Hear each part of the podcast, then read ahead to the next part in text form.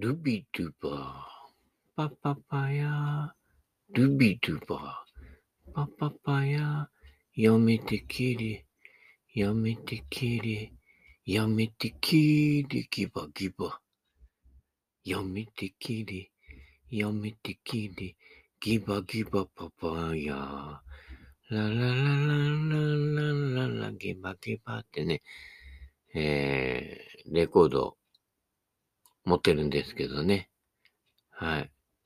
えー、左トンペイならぬ、左牧前。はい。えー、昔ね、いろんな映画とか、あれ、黒沢映画とかも出てたかね。うん。あのな、わしはな、なんて、あ、そういう感じでね、えー、やってましたけどね。はい。左トンペイだけじゃないんです。左僕でもいます。左幸子もいますね。はい。えー、そういったことで。私の私のスイングは、左巻き、みたいなね。たったったらった。すごいでしょ？うん。左、右利きの人は最終的には左側に触れていくので、そっちの方に自然と投げれるように振ると、えー、滞りなく、え、ことが収まるということですね。はい。え、そこだけ、えー、押さえておけば、まあ、なんとかなりますよ。はい。えー、昨日はね、珍しく、ゴルフルー、ね、えー、荒川沖、茨城に荒川沖ってね、まあ、荒川沖っていうと、あの、全国の皆さんはね、えー、もう何年前なんでしょうかね。あの、駅のところ、ね、えー、周辺で、あの、まあ、いわゆる通り魔事件を起こしてね、もう死刑になってしまいましたけれども、そんな事件ありましたね。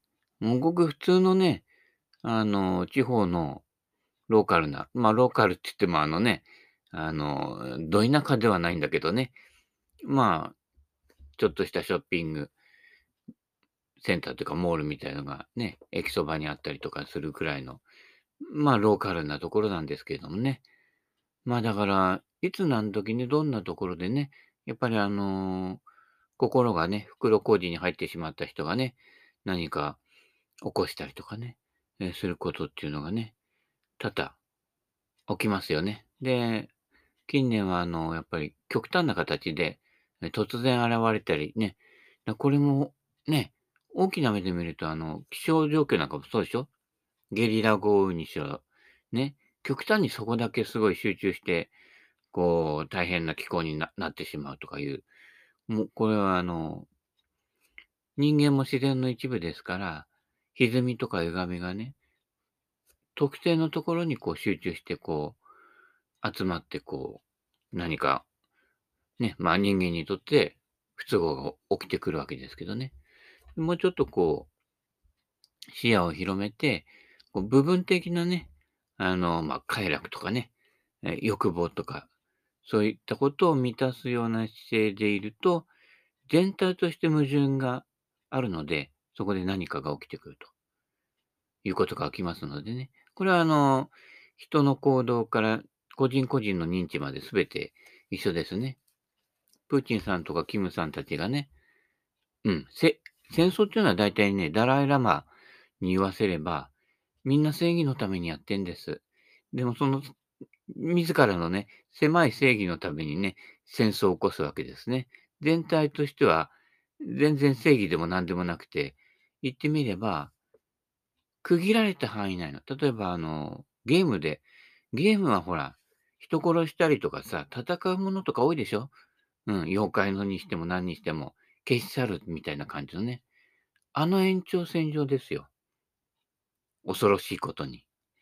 それはゲームでやってる分にはその中の枠の中で収まりますけれども、あのゲームを全部リアリティだと思って信じ込んで生きてしまったら、それこそ荒川沖の事件みたいなことが、ね、秋葉原でもあったでしょ。ああいったところまで繋がってきてしまう。だからゲームが悪いっていうわけじゃなくて、認知のですよね。認知が区切られた部分のものをリアリティだと思って、全体だと思ってやってしまう。そこはプーチンさんもキムさんも、まあね、育ってきた環境やその人の特質により、そこにはめられちゃってるわけですよ。はめられちゃってることに気がつかないから、全体としては非常に矛盾だらけなことを起こす。あるいは起業家とかでもね、自分たちの儲けだけいいと、そうなってね、いろいろやってるうちに地球温暖化になっちゃって、トランプはなんかね、地球温暖化は嘘だっても、でもちょっとおかしくね？みたいな感じあるでしょ？うん。まあ、一点に原因を求めるのはなんですけど、で、元を始めれば、部分的な正義が全体的の矛盾につながってるというところでは共通してるんです。はい。だから人の認知でもそうですよ。部分的にね、スライス出てると。スライス、もし直したかったら、左足つま先を閉じて、はい、フックグリップに握って、で、あの、左向かない、右向いたまま、上からぶつける。一応止まるんですよ。うん。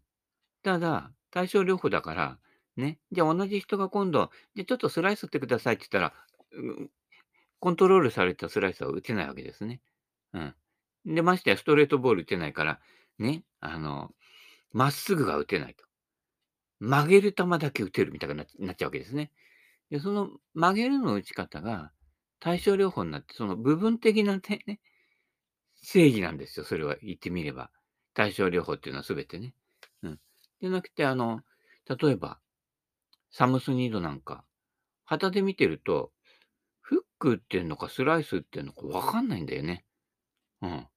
全体の流れで、自然な流れで、あの、インパクトの入り方と抜け方だけが、ちょっと違うだけで、打ち分けてるから、ぱっと見、あれ、どっち？みたいな感じでわかんないの。で、ストレートも打つから、ね。こうなってきて初めて、スイングで打ってる。で、そのスイングも、ワンパターンなんですよ。もう極端に、あ、フック打つな、スライス打つなっていう構えでないのね。こうなってくると、本物になってくるわけですね。全体の流れっていうものを理解しておいて、全体の流れからフェード、フック打つには、そんなに極端な構えや振り方をしなくてもいいんだっていうことを知ってるからです。だから、コントロールされたフックやフェードが打てるわけですね。はい。セベなんかもそうですよね。うん。そういったこと。まあね、あの、クローズに構えたりとか、オープンに構えたりとか、そういうことはありますけれども、それほど極端にやらなくても曲がるんです。まそういった意味では、ちょっとタイガー打つなんかは、スライスとか打つときに、極端にこう、ぐいっとうねったりするでしょ。ちょっとあれはね、やりすぎ工事なんですよね。うん。そういったこと。だから、あの、ね、世界一になった人でも、やっぱり、なんかちょっとずれてるとかずれていて、今危ないと思ってるのは、松山君が首を右に向けたまま、思いっきり大きなフォローをする、を取ってるので、ちょっとグキってやらないかなってね、えー、還暦になった時ね、えー、どうなってるかなっていう話ですよね。トム・ワトソンみたいに還暦、あね、直前になって、あわや全英オープン優勝みたいなことはさ、今の若いプロ、ほとんど難しいんじゃないかなっ、思いますよ。うん。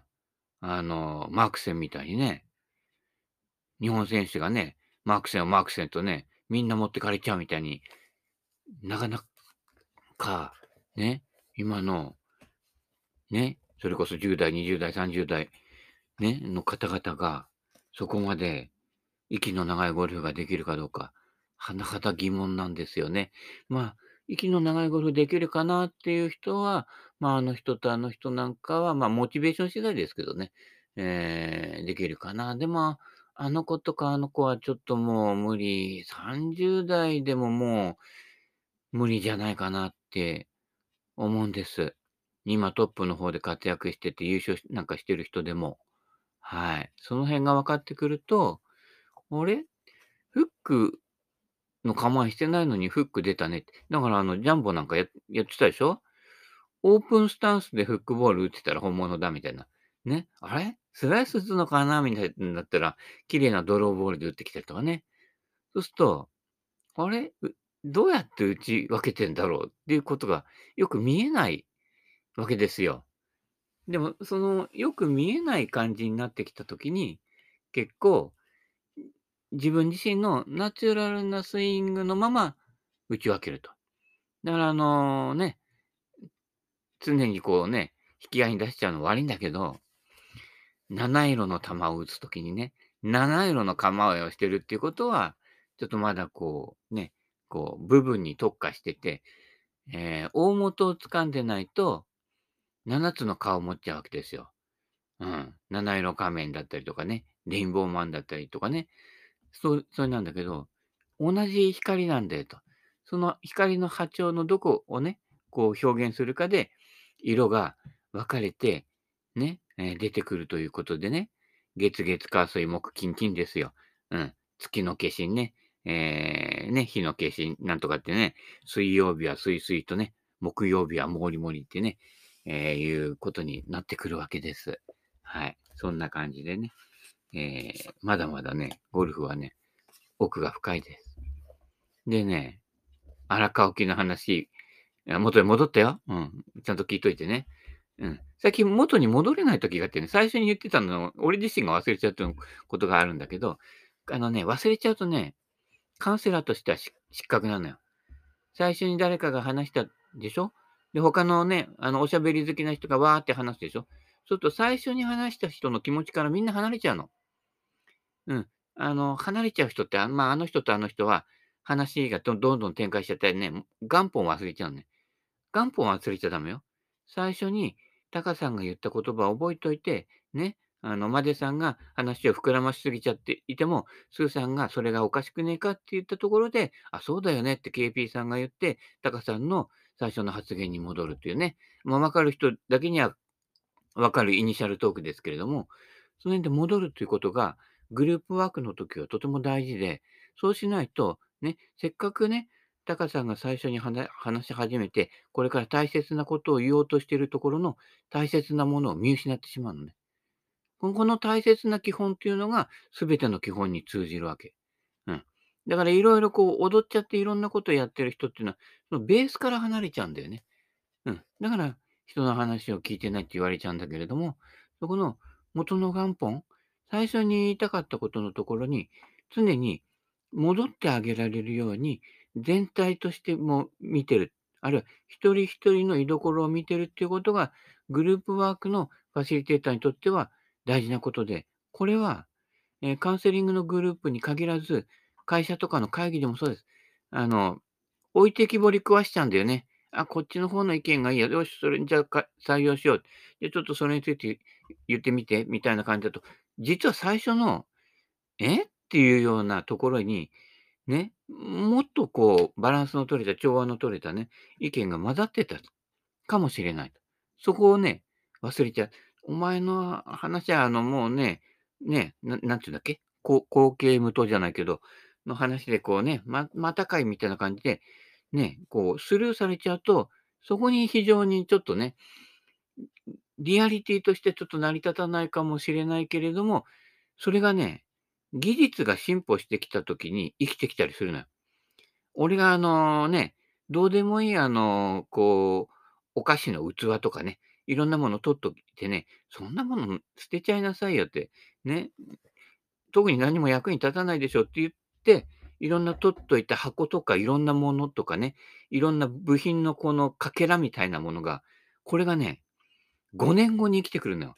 5年後に、あれあれどこ行ったっけ？確か取ってあったよなって言って、ごそごそ探し出すと、あったってなって、今必要になった。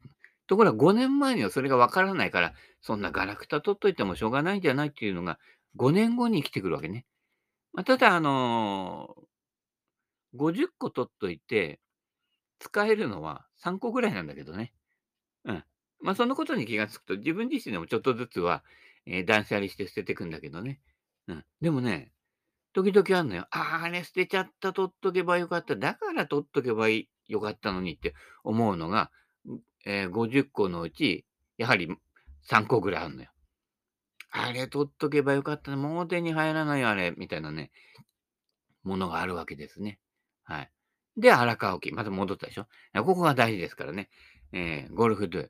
ああ、のね、前にね、ハゲさんとかいてね、で、前は、ハゲさんの知り合いのプロとか、ね、私の知ってる、うん、人とかいて、で、ちょっとちょっと手招きされて、これ溜まっちゃってんだけどさ、もう明日あたり、あの、廃棄なんだけど、いる？なんていうのがあったの。で、いろいろこう、目利きをしてね、目利きの銀次じゃないけれどね。うん。それで、持ってた。今はね、知り合いなくて、で、ああの、昨日も行って、あ、なんとかさんいますかって、いや、私が入った時にはもうちょっと辞めてしまっていたので、あの、わからないです、みたいになっちゃって、新顔さんになっちゃってるからね。うん。そうするといろんな発掘探検隊ができなくなっちゃったんだけどね。ね。あー以前ね、顔だったからっていうのは通用しないからね。もう一般のね、うん、セベケンですって言っても誰も知らないからね。うん。そういったことなのでね、えー、いろいろ時のね、時の流れに身を任せてて、で、荒川沖で何買ったかっていうと、マック、あれ？なんだっけ？うん、ママックテックみたいなやつだよ。MV なんとか、写真あげたから見といて。うん。あの、それ。うん。あれね、あの辺のやつ、マックテックもそうだけど、作りいいんだよ。みんなそれほど買ってないかもしれないんだけど、実は Mac Easy から始まって、Mac 最初の Mac Easy シリーズ、メタルの頃のもすごいいいよ。なんであれ使わねえんだろう、もったいねえな、変なのなんかね、みんなが買ってるようなの買っちゃってさ、ね、あの、やっぱ良さがわかんないとね、物の良さ、ブランドとかそういったことで物で買ってっちゃダメだよ。うん。そういったこと。で、この Mac シリーズっていうのが、実は非常に使いやすいと。うん。で、なんでそれ選んだかっていうと、今度、ちょっと、さここもまた最初に戻るよ。ドゥビドゥバに。左牧前。左牧前でちょっとドゥビドゥバってやろうかと思って、うん、戻したの。あ、んで買ったの。うん。1000円。Mac。でね、ドライバーを買わないの。これ大事。ドライバー、ほんまのドライバーあったのよ。2000円で。うん。右でも持ってたやつなんだけど、買わないの。ここが、スーさんに聞いておいてもらいたいところなんだけれども、左で打つときに何が優しく感じるかっていうと、ドライバー確かにでかくてね、当たるだけなら当たると。でもね、ちゃんとこう、ロフトに見合った高さとかスピン量がかかるかっていうと、かからねえんだ。うん。で、あの、やっぱりロフトが少ないものほどスイングの癖とか特徴とか、フェースの向きとか、そのままに飛んじゃうのね。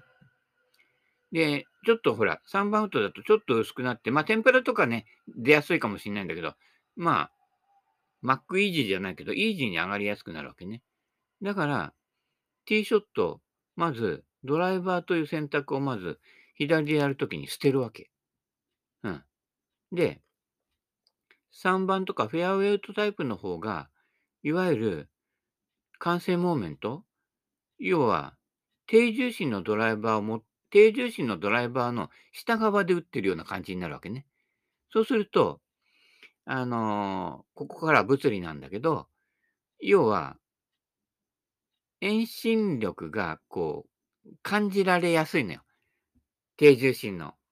アイアンもそうだけど、重心が高いものよりも、あの、重心が遠くにあるものの方が、あの、クラブのヘッドの位置は分かりやすいのね。だから右利きの人が左利きでやると、やっぱ感性が鈍くなるので、どうしても大まかになっちゃうね。その時にヘッドここにありますよってこう教えてくれる度合いが強いものの方が軌道は安定するのね。で、ロフト15度でティーショットで使うには、ロフトがちょっとちょうどいいの。うん。で、まあ、ね、上げようとしなくても上がるんだっていうこの安心感が大事で振りに集中できるわけね。うん。そういったことです。なので、えー、Mac、テック、Mac、Mac、Mac? うん。あの、味なことやるマクドナルドです。じゃあ、マクレガーですよ。うん。それで、ちょっと1000円のね、えー、3番ウッド、ちょっと試してみたいと思います。で、左を物色してわかるのは、なかなかね、巡り合わない。うん。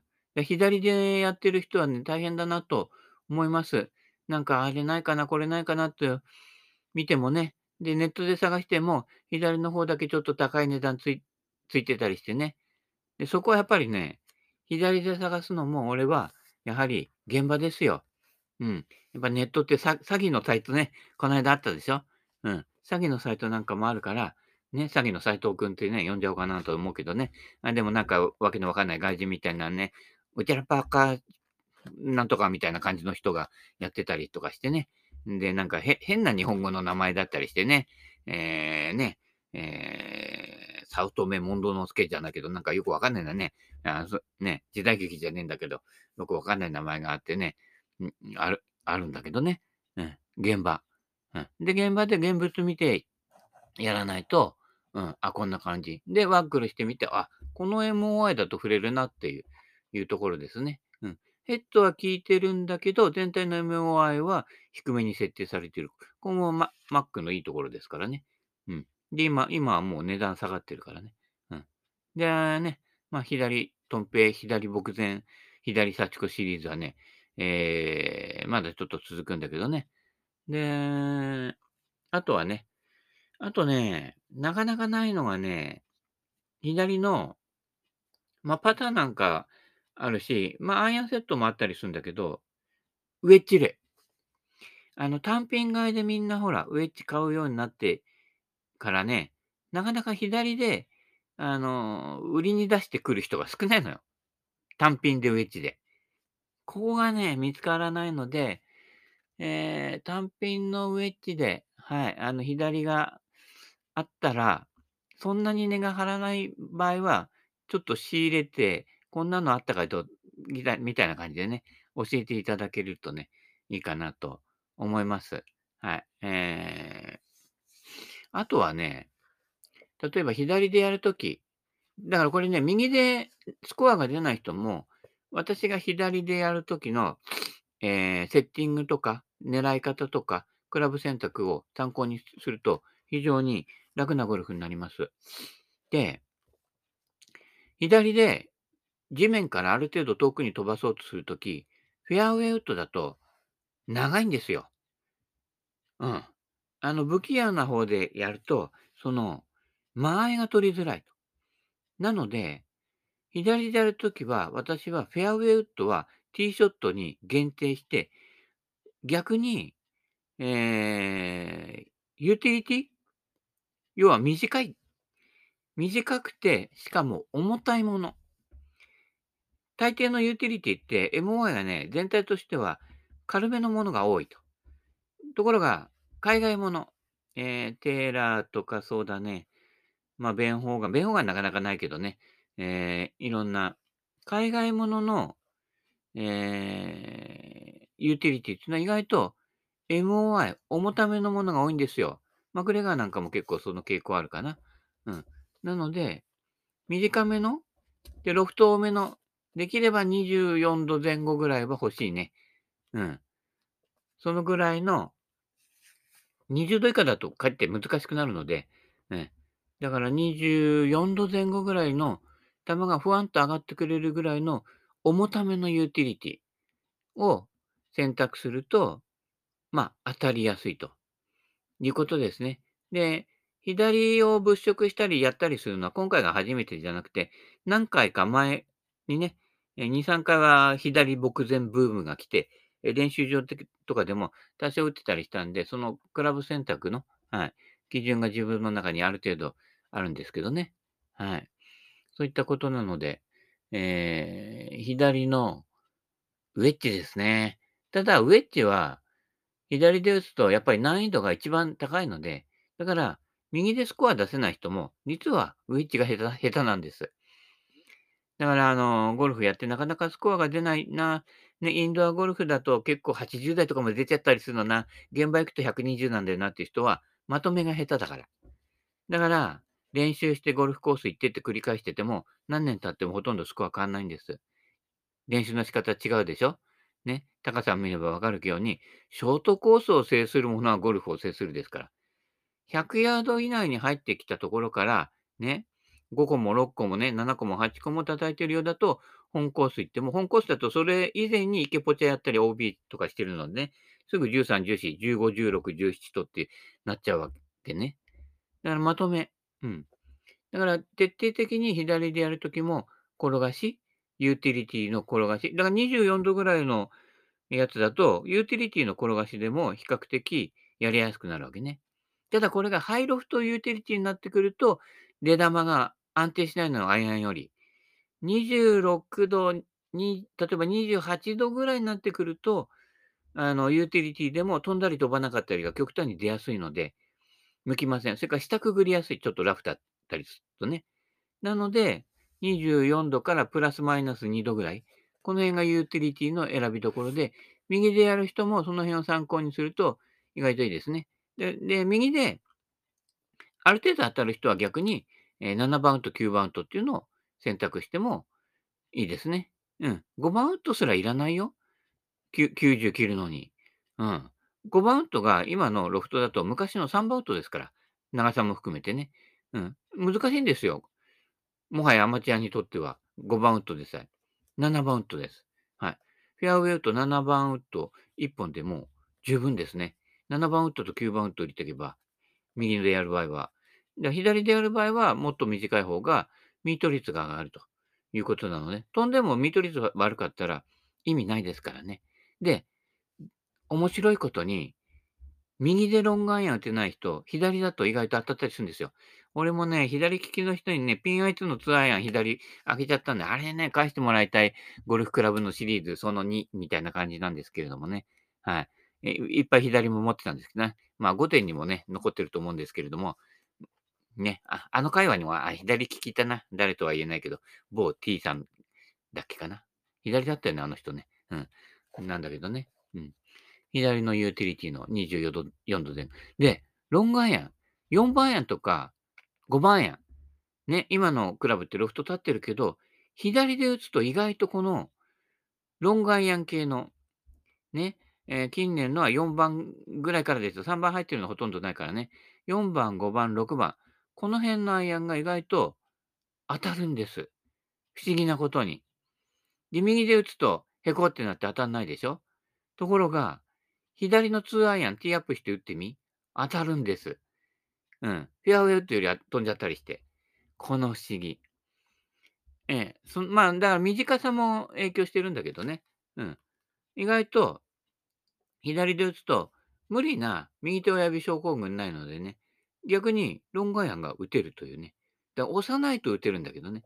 ただ、昨日買ったね、Mac の3番ウッドも残念なことに、ここでまた見つけちゃったかって、左腕親指症候群。入ってましたね。押しちゃったね。押しちゃう人にはね、あの Mac の、Mac のシャフトってちょっと特徴あるんですよ、しなり方とか。うん。押しちゃう人には MacTech とか合わないんです。はい。押さないで振ってくださいね。左牧前。だから左利きだと右牧前。ね。右トンペ。そこのとこよろしくね。はい。というような話をしてるうちに、あれ、鈴木のりおさんのとこまで行かないで、時間が来てしまいましたね。はい。まあ、毎度のことですからね。はい。えー、そのようなことで、えー、本日もこの辺でお開きとさせていただきたいと思います。それではまた。バイバイキーン。